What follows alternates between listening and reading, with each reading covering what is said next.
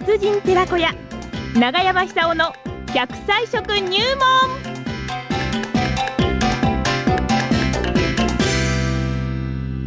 さあ、それでは、奈良浜出身の食文化史研究家、長寿食研究家、えー、長山さんさんにお話を伺ってまいりましょうかね。今日の食材は何でしょう？長山さん。あれ？大丈夫ですか？転んでませんか？大丈夫ですか？大丈夫です、大丈夫です。おはようございます。おはようございます。長山さん。まずですね、はい、長山さん、はいえー、奈良浜町のね、はい、あの川なんですけど、まあ、もちろんあの、はいはいはいはい、なんですが、木戸川ですね。もう鮭の遡上が今、ピーク迎えてましてね、この鮭の卵を狙って、カモメが集まって、今、すごい、すごいですよ。あ、そうなんですか。まあ、これがね、自然の風景ですよ。あ、まあ、何回も言ったんですけども、ええ、あ懐かしいですね、そういう話聞いただけでも。あ、そんなにね、操縦始まってんですかいや、今、ピークですよ。ああ、行きたいなどんどんね、その、えー、乗り越えてね、はいはいはいはい。瓦礫を乗り越えて酒が上がってきますよ。あの私の子供の頃もですね、はい、酒登ってて、今の季節になると、よく木戸川に行くと、あの盛り上がって登ってくんですよね。で、あのー、子供ですから、石ぶつけで、ええ、まあ、めったに当たらないんですけど、全然取れませんでした。鮭に石ぶつけてたんですか、この悪ガキが。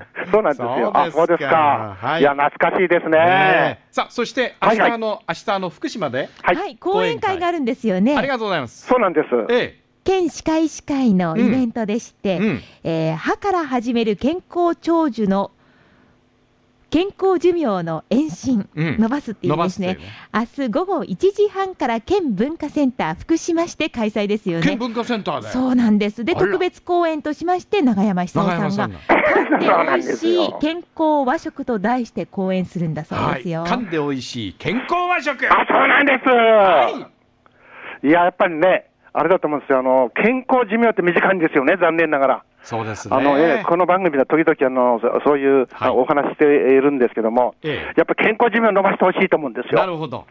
で残念ながらあの、女性の場合、特にあの短くてですね、えー、平均寿命は86歳です、はい、ここまで元気で、あのー、生活楽しんでほしいと思うんですよ。ええ、ところが健康寿命、つまり自立できる年ですよね、はい、人にならないで生活をエンジョイできる、それが73歳なんですよ。73歳 ,73 歳までは人にあの世話にかからないでも自立して生活できると。じゃ10年以上は生きてるんですけれど、あんまり健康じゃないってことですか。うん、13年でしょ。でこれはね、辛いと思うんですよ。辛いですね。やっぱり、こう普段のこう健康というのは非常に大事だと思うんですけども、ええ、一つはですね、一日少なくても3回食事をするわけですよね。朝昼晩そうですよね。朝昼晩と。はい。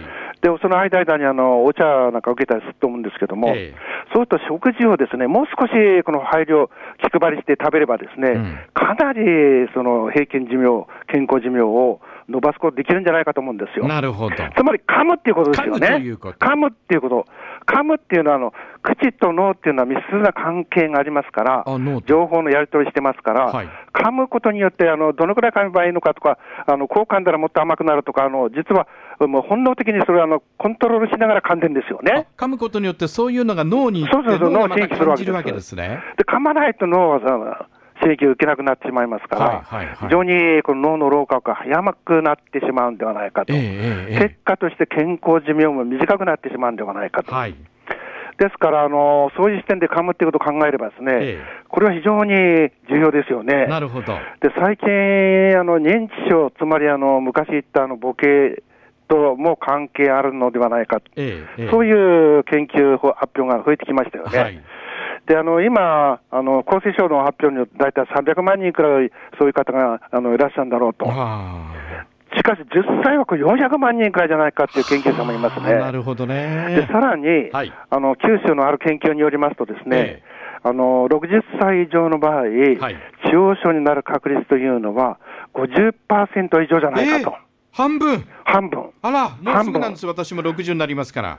で、これが、あの、まあ、あの、本当だと思うんですけども、えええー、ご夫婦いらっしゃいますよね。はい。あの、ご主人様と奥様がいらっしゃいます。はい。そうすると、この説によると、どっちかが痴呆症になるんですよ。認知症に、えー、本当に、えー、だからこれは、いや、あのだって、昔、平均寿命は50歳代の頃って認知症ほとんどなかったですよ。えーえー、つまり、言ってみれば、この長生きするこう仕組みみたいなもんですよね。はいですから私たちはそういう年の取り方をしている民族だということを前提にですね、はい、どうやったら脳をいつまでも、あのー、生き生きと活用することができるかということを意識しながら生活する時代になりましたね。えー、で、最も簡単なのは噛むことだと思うんですよ。はい。で、噛むことによって脳の血液の循環良くなりますから、あの脳、老化がスピードダウンすると、はい、もちろん食べ物も大事ですよね、そうですね。生きてる限り、私たちは食べあの食べ物によってこう命を支えてるわけですから、はい、で昔、こう言ったんですよ。うん。あのー、歯が大事だと、歯がなくなったら、あの何食べてもうまくなくなってしまうんだから、歯大事にしろよと、はい、それでおばあちゃん、おじいちゃんがどうやったかというと、うん、食事終わった後に、えー、空になった茶碗に、たくあん一切れ入れるんです。で、そこに熱々のお茶、あるいはこのお湯をあの注いでですね、えー、それで、このくるくるっとかきましてね、多分あれ、あの、たくあんちょっと柔らかくする意味があると思うんですよ。歯がだって弱くなってますからね、えー、あのご年配の方ですから。はい、で、それをポリポリ、ポリポリ、ポリポリ噛んでですね、はい、えー、歯のメンテナンス、歯のメンテナンスをしたと。はあ、たくあんポリポリポリポリ噛んで、そうです、そうです。歯のメンテナンスをした。そうです。それであの歯の丈夫な方は、もう最初からパリパリいっていいと思うんですよ。ええ、だって食後っていうのは、口の周り、あの歯の周りに、食べ物かすなんか付着しますよね。ねはい、であのお茶飲んだりしてあの、さっぱりするんですけども、えたくあん噛むと、もっとそれがきれいになるはずです。なるほど、あの筋がありますからね。そうそうそうそうそう、はい、だってあの大根の質の中に歯がめり込んでいくわけですから、うん、それできれいになるわけですよね。なるほどでそれで、その後にお茶を飲むわけですから、はい、二重、三重の意味で歯の清潔さを保つと。お茶殺菌作用ありますしね。えーで、たくあんには乳酸菌も含まれてますから、言ってみれば、シミの乳酸菌みたいなもんですよね。で、しかも、あのヨーグルトにも含まれてますけども、ええ、ヨーグルトの乳酸菌は動物性の乳酸菌です。はい、で、たくあんの場合、植物性の乳酸菌です。え、で、植物性の場合の方があが、栄養成分が少ないですから、環境がちょっと過酷なわけですよね。乳酸菌がたくましいんですよ。乳酸菌がたくましい。植物性の乳酸菌はたくましいんです。たくましい。私みたいにしたしたたかなんですよ。したたかに。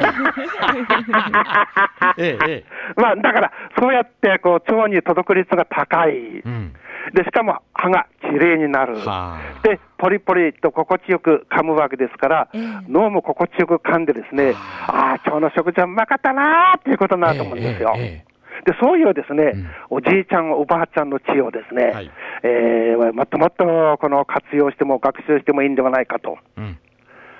昔々あるところにおじいさんとおばあさんがいましたって、あの昔話始まりますよね、ね。はい、昔はあるところにしかおじいさんもおばあさんもいまいませんでした、今はもう至るところにおじいさん、おばあさんだらけ。なるほどね。私がもうおじいさんですから。わかりました。じゃあ最後あの、たくあんボリボリして笑って終わります。ああ、笑うことまたいいんですよね。最後は笑わなきゃいけないです。笑わなきゃいけない。お茶飲んで。口の中がきれいになります。はい。中村さんありがとうございました。ありがとうございました。はい。